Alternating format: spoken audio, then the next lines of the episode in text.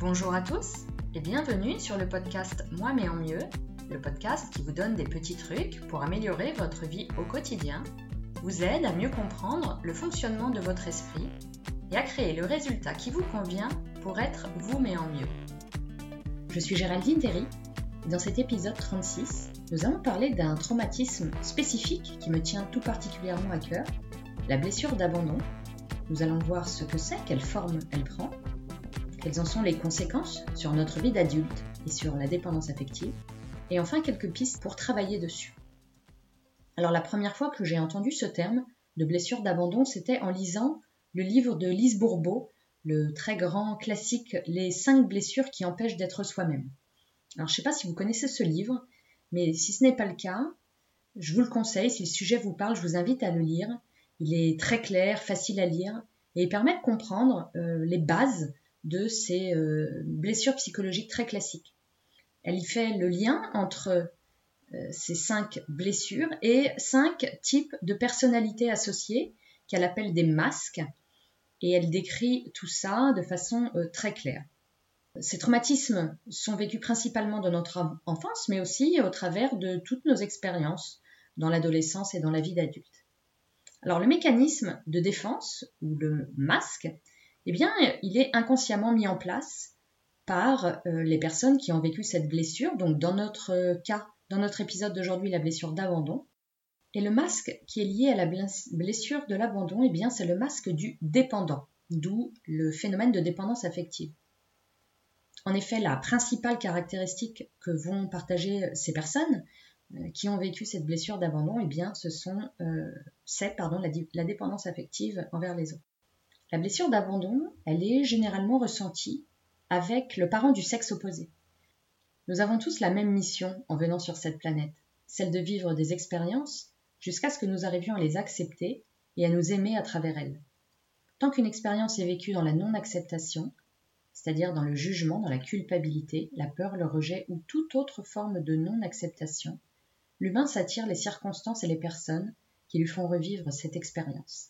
Lise Bourbeau.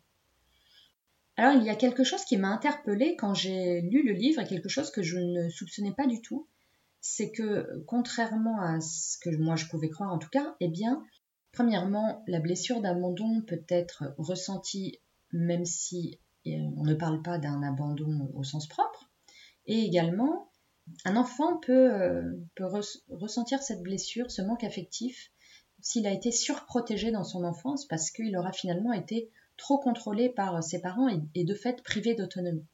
Voilà, donc ça couvre vraiment les deux extrêmes. Donc pour euh, les personnes qui ont euh, ressenti cette blessure d'abandon, encore une fois, ça peut être un abandon au sens strict, mais pas forcément. Par exemple, un enfant dont le parent aurait passé euh, son temps au travail et du coup pas passé assez de temps avec lui, eh bien, il peut se sentir abandonné par une absence physique, mais aussi affective de ce parent. Un enfant il aura concrètement eu un parent présent pour subvenir à ses besoins matériels et lui offrir un avenir, mais peut-être pas un parent présent affectivement selon ses attentes et ses perceptions. Donc développer la blessure d'abandon, c'est avoir perçu un manque affectif durant notre enfance qui euh, continue à avoir un impact sur notre vie actuelle et c'est aussi relié le manque affectif à la croyance que nous ne sommes probablement pas assez importants, pas assez bien, pas assez de valeur pour être aimé. Donc un enfant qui perçoit cette blessure d'abandon et qui souffre de ce monde affectif, eh bien, développera très probablement et très tôt euh, des formes de manipulation, toujours avec le sexe opposé, dans le but d'attirer son attention et de faire en sorte qu'on s'occupe de lui. Donc encore une fois, il est important de garder en tête que la blessure d'abandon, comme toutes les blessures, est, euh, une question de perception. C'est un, ressenti. C'est pas une vérité euh, stricte à proprement parler. C'est pas prouvable devant une cour de justice. Ainsi, un enfant peut manquer de confiance en lui, s'être euh, senti dévalorisé ou profondément incapable. Et ça peut aussi concerner des enfants trop chouchoutés. Donc, par exemple, un enfant pourra manquer de confiance en lui ou se sentir euh, dévalorisé, ou vraiment euh, incapable de faire quelque chose, même si euh, il a eu une maman ou un papa poule. ce qui correspond généralement à aussi une peur de l'abandon hein, dans sa propre enfance pour les parents. Et du coup, cet enfant surprotégé eh bien, pourrait très bien associer un comportement surprotecteur de, son parent avec une croyance limitante du genre Ouais, enfin, si j'avais les capacités de faire les choses tout seul, on ne serait pas obligé de le faire à ma place. Donc voilà, surprise pour moi, on peut aussi trouver des traces de blessures d'abandon dans des enfants qui ont été particulièrement chouchoutés. Alors, la, la personne victime d'une blessure d'abandon, eh bien, elle va avoir besoin d'être assurée en permanence dans ses relations avec elle, bien sûr, mais aussi avec les autres. Ça va bien sûr avoir des conséquences dans sa vie quotidienne et, essentiellement dans sa vie de couple. Elle a alors une, estime de soi qui est très fragilisée parce que l'abandon qu'elle a ressenti, eh bien, ça lui fait toujours penser qu'elle n'a pas de valeur, qu'elle n'a pas assez de valeur et qu'elle ne mérite pas d'être aimée.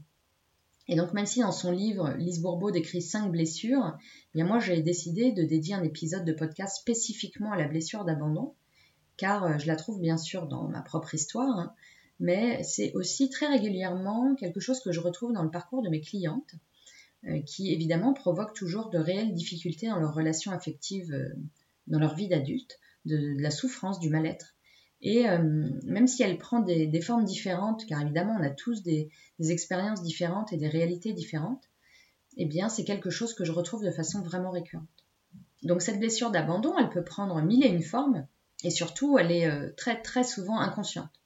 Donc pour essayer de, voir si éventuellement vous auriez subi ou, vécu un, traumatisme comme, comme cela, s'il devait être inconscient, je vais vous proposer une petite liste de questions pour vous aider à faire une, idée, à vous faire une idée, hein, voir si éventuellement vous pouvez vous, vous sentir concerné par euh, ce sujet. Alors c'est parti. Est-ce que, par exemple, vous avez facilement l'alarme à l'œil?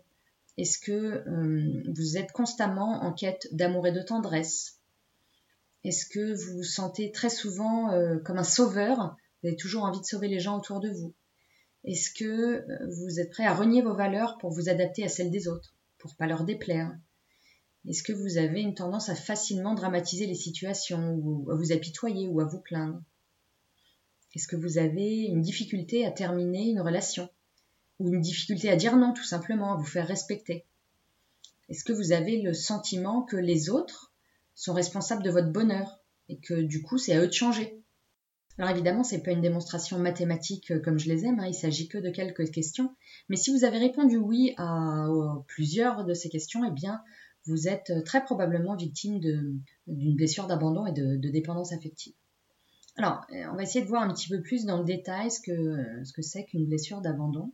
Donc, euh, ce qu'on a vu, c'est qu'elle prenait racine en très bas âge et, et avec le, parent du sexe opposé très principalement.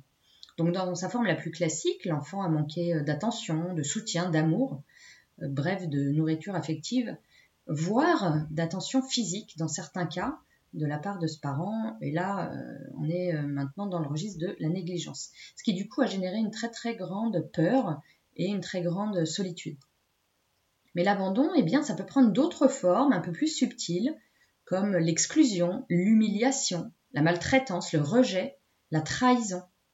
Et euh, c'est pas du tout à prendre à la légère parce que la personne qui ressent cette blessure, eh bien, elle va développer un sentiment de honte et de culpabilité elle va potentiellement perdre ses repères et à l'extrême, eh bien, elle peut avoir euh, également perdu le goût de vivre.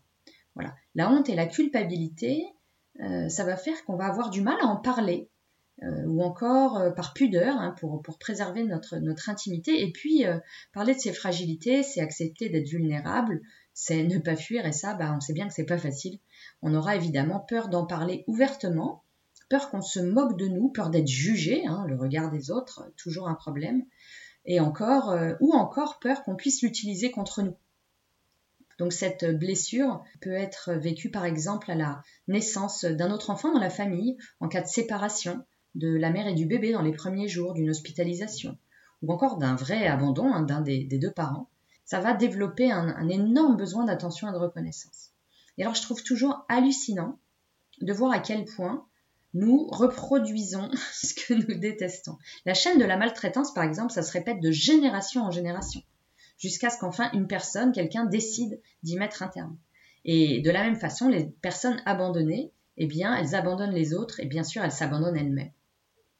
Donc non seulement l'abandon, ça nous amène à nous sentir victimes, mais aussi totalement inconsciemment bien sûr, ça va faire que nous allons nous retrouver dans des situations affectives totalement déséquilibrées.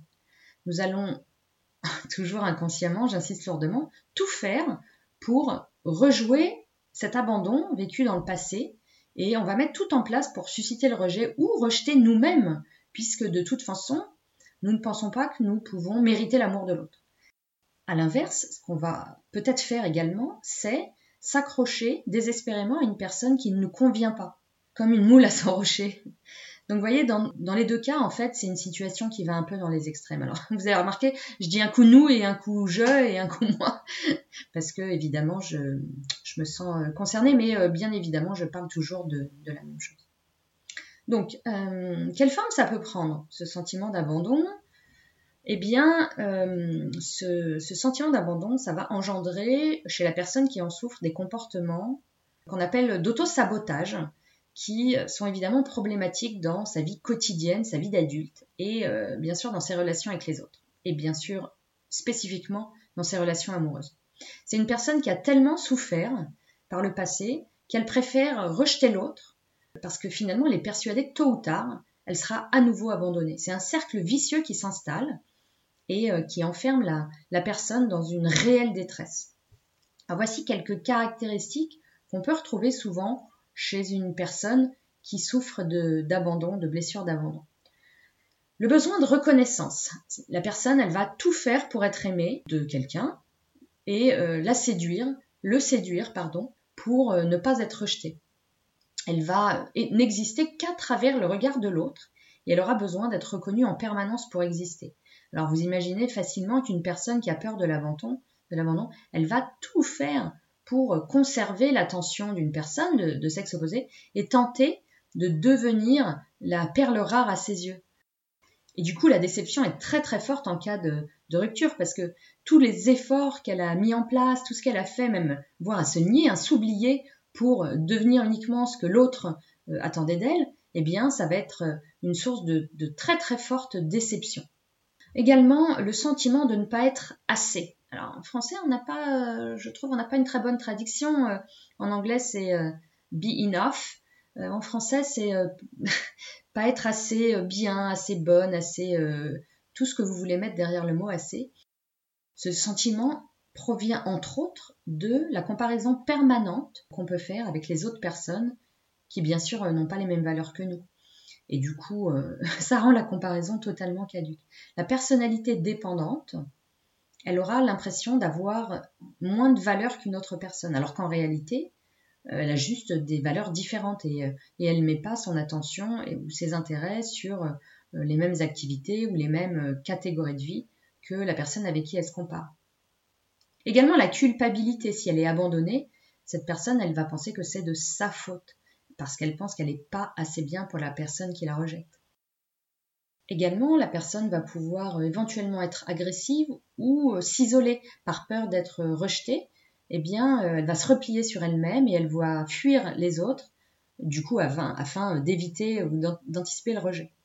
Également, elle va cacher ses émotions et ses sentiments pour ne pas heurter les autres, au point parfois d'extérioriser ses, ses blocages d'émotions par des troubles physiques, psychosomatiques, comme euh, typiquement des douleurs chroniques ou alors de l'eczéma. Bien évidemment, elle aura peur de la solitude, hein, elle préférera euh, euh, s'entourer en permanence de, monde autour d'elle. Elle va également avoir tendance à satisfaire les autres. Une autre caractéristique, c'est l'incapacité à accepter les critiques. La personne, elle se sentira peut-être gênée, mal à l'aise, blessée. Elle aura même tendance à, bouder, parfois pendant plusieurs heures, si, si on lui fait des critiques, puisqu'elle prend ça évidemment comme, comme une agression et comme euh, une perception, une perception que la personne en face ne l'aime pas. Et enfin, la euh, manipulation affective comme euh, la plainte, les pleurs, la victimisation, hein, prêcher le faux pour savoir le vrai, jouer avec la culpabilité des autres pour obtenir de l'écoute. Est-ce que vous avez reconnu un, ou plusieurs de, ces signes, de ces caractéristiques? Donc la personne qui a vécu cette blessure d'abandon, eh bien, elle va euh, la ressentir de nouveau dans des situations comme euh, la solitude, l'exclusion ou encore le conflit.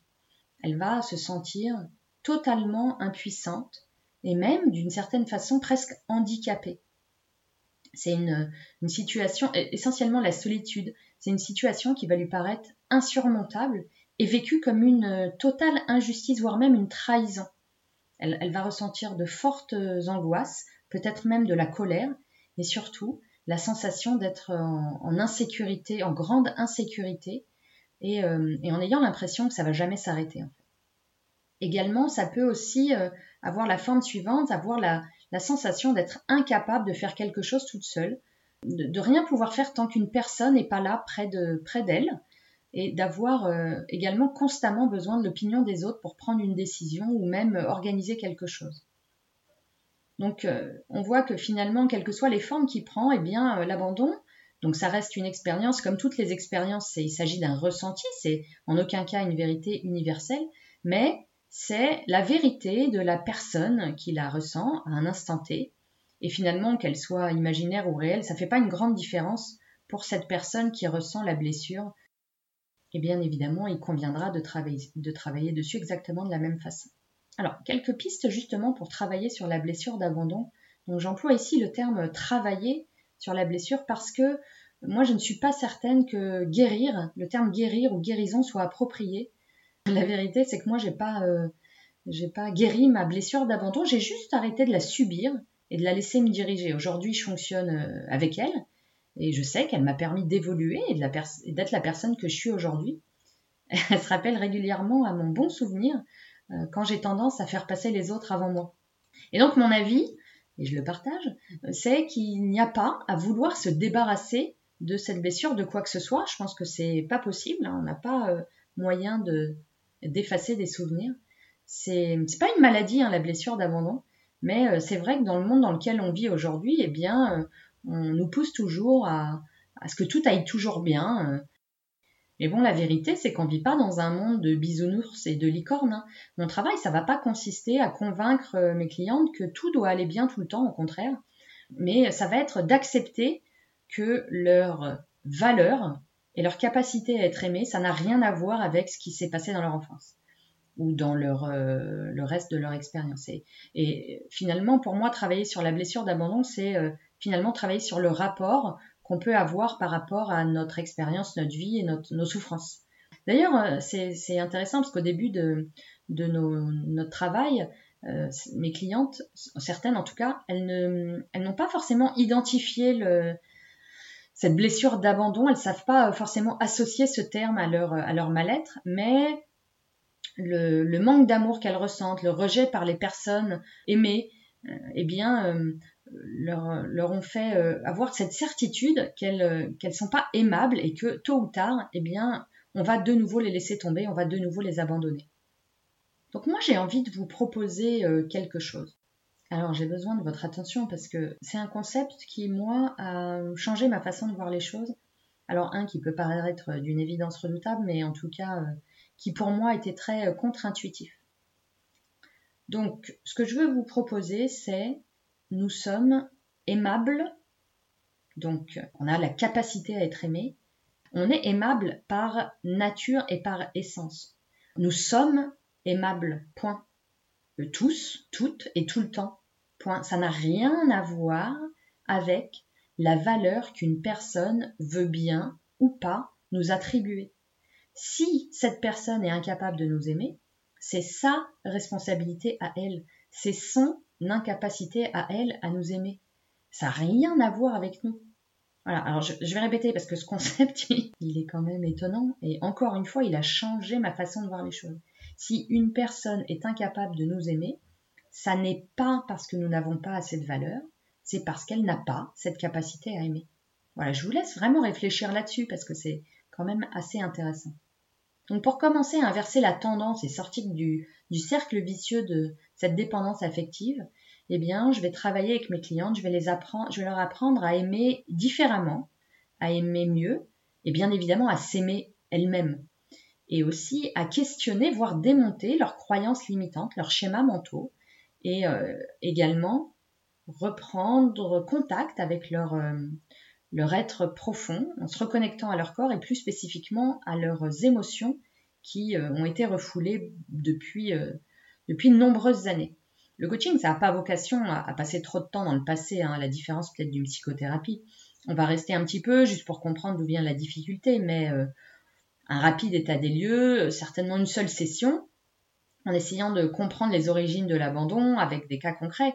Et puis ensuite, on va euh, regarder les, les conséquences, qu'elles soient comportementales, sociales ou affectives, de cette blessure sur euh, notre vie actuelle en tant qu'adulte. Et euh, dans tout ça, le fil conducteur du travail qu'on mène ensemble, ça va toujours, toujours tourner autour d'un seul mot, l'amour. Voilà, tout simplement l'amour. Exprimer ses émotions pour retrouver l'amour de soi, l'amour en soi. Travailler la gratitude, donc l'amour et l'appréciation de ce qu'on a. Si vous voulez des infos sur la gratitude, j'ai fait un épisode euh, dédié à ça, je crois que c'est le numéro 34. Et puis enfin, apprendre à s'aimer tel que l'on est, à 100%, euh, vraiment dans notre intégralité, avec nos qualités et nos défauts.